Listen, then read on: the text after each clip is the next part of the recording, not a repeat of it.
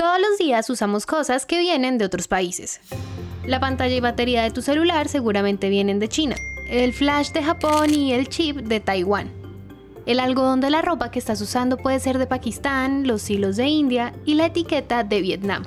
Y gran parte de la comida que hay en tu nevera fue posible gracias a que las semillas, fertilizantes y maquinaria para producirlos vienen de afuera.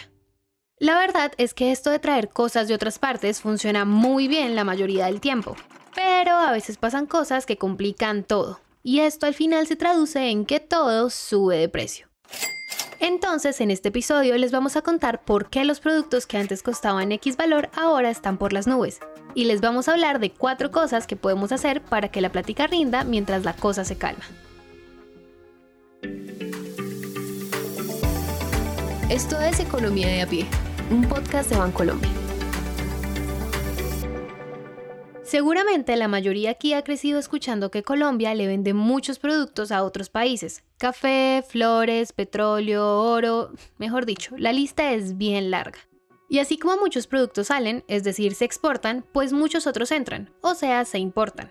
Es así como las exportaciones e importaciones hacen posible algo que se conoce como comercio internacional, que en palabras muy, muy, muy sencillas es un intercambio que se da porque...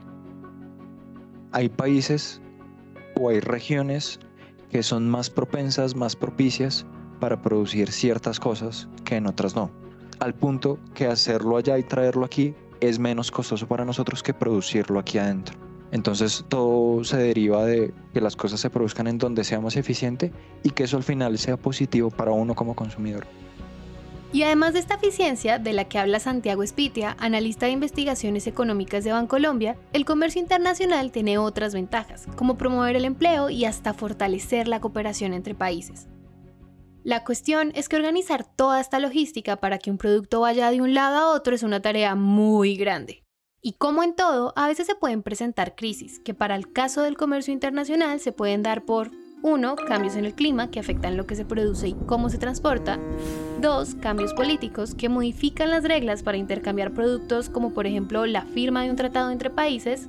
O 3. Cambios sociales que terminan impactando cómo consumimos y pueden ir desde una tendencia hasta una pandemia. En cualquier caso, el resultado es más o menos el mismo. Algunas cosas empiezan a escasear o se ponen carísimas. Por eso empezamos a ver que la factura del supermercado sube y sube y sube todos los meses, y que cambiar el celular o el computador en realidad puede esperar. Mejor dicho, empezamos a ver que muchos productos que dependen de las importaciones están carísimos. Pero la pregunta es, ¿por qué? Y la respuesta la podemos encontrar por allá en marzo de 2020. Sin duda la pandemia ha marcado este año. Ya en casi 24 horas daremos el último adiós definitivo al 2020, el año que ha transformado nuestra realidad, pero que también nos ha dejado algunas enseñanzas. Aquí va un repaso. Sí, sí, la pandemia. Pero no nos vamos a quedar en lo que ya todos vivimos, entonces vamos a saltarnos esa parte de la historia. Hasta llegar a esto. Ya entrados en el 2021, una vez ya teníamos un mejor conocimiento de la situación, se comenzaron a flexibilizar las restricciones, como por ejemplo las cuarentenas. Había muchas personas con una acumulación de recursos que no utilizaron durante la pandemia. Había muchas personas con intención y capacidad de compra, pero los niveles de producción de las empresas, todo ese tema de la logística, no había vuelto a la normalidad a lo que se refiere Mateo Rivera, analista de Bancolombia, es que aún durante 2021 y 2022 seguía siendo muy difícil producir al ritmo que estaba pidiendo la gente. Y China, uno de los mayores jugadores del comercio internacional, además de los problemas de producción, seguía teniendo cuarentenas. Esto obvio trajo nuevas consecuencias. Como se cerraron ciudades que tenían puertos, entonces había barcos que llegaban y no lo podemos recibir. Es quédese esperando, quédese parqueo 15 días afuera mientras se reabre la ciudad. Y literalmente se creó un trancón de contenedores, que habían barcos esperando hasta tres semanas afuera de los puertos de China para poder dejar su mercancía y recoger la que iban a llevar a otra parte.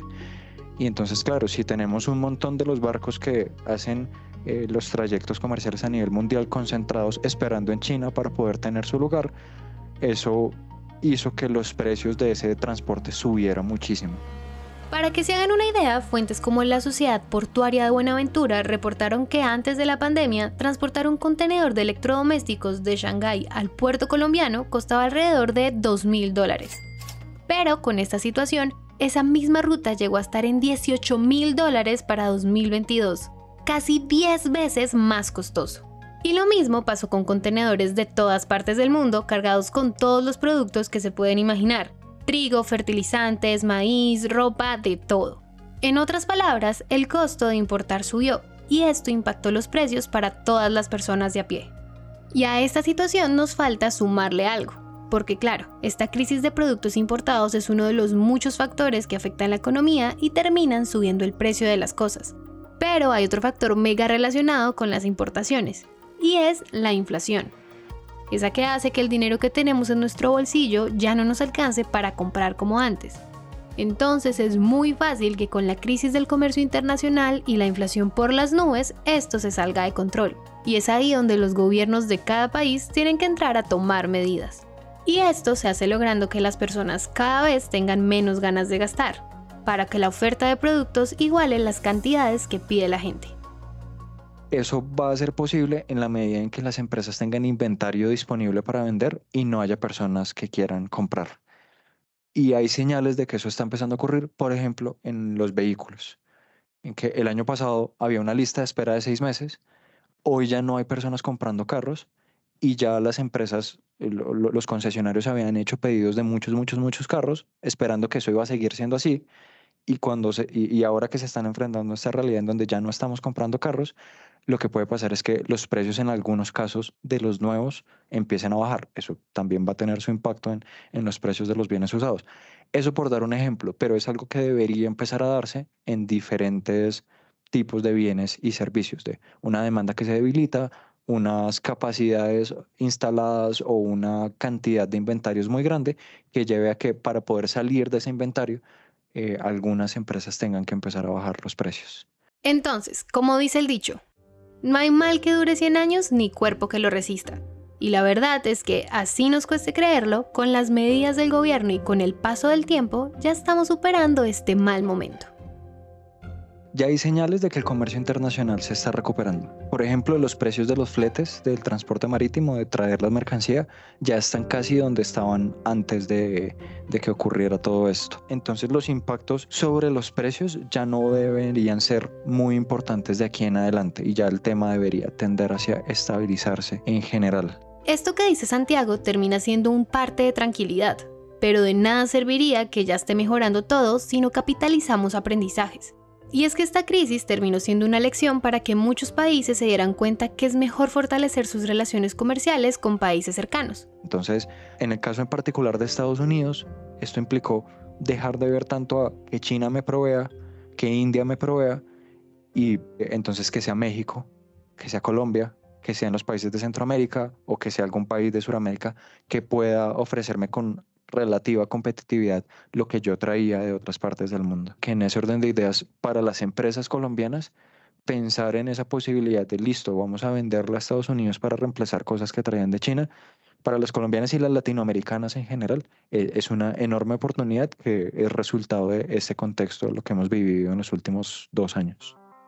Y las oportunidades no son únicamente para los países y las empresas. También hay cosas que todos nosotros podemos poner en práctica para que la plática rinda y que estas situaciones internacionales que no controlamos no le peguen tan duro a nuestro bolsillo. 1. Buscar alternativas locales en lugar de productos importados. 2. Hacer compras en grandes cantidades para aprovechar descuentos por volumen y utilizar cupones y ofertas para ahorrar cuando compramos. 3. Planificar las compras para evitar ser impulsivos. De esta manera también reducimos el consumo de productos no esenciales. Y cuatro, en lugar de comprar cosas nuevas, podemos alquilar o compartir productos con amigos e incluso buscar ropa, muebles, libros y dispositivos electrónicos en tiendas de segunda mano. Al final, aunque no podamos controlar cosas tan grandes como el comercio internacional o la inflación, siempre tenemos opciones a nuestro alcance para que nuestro bolsillo sobreviva a cualquier situación difícil que llegue. Nos escuchamos de nuevo en 15 días. Este episodio fue escrito por Ana María Ochoa y editado por Araceli López, musicalizado por Juan Diego Bernal y Santiago Bernal y narrado por mí, Valentina Barbosa. No olvides escribirnos a través de nuestras redes sociales de Bancolombia. Encuéntranos en Instagram, Facebook, Twitter, TikTok y LinkedIn como arroba Bancolombia y arroba Bancolombia Oficial. Muchas gracias por escuchar.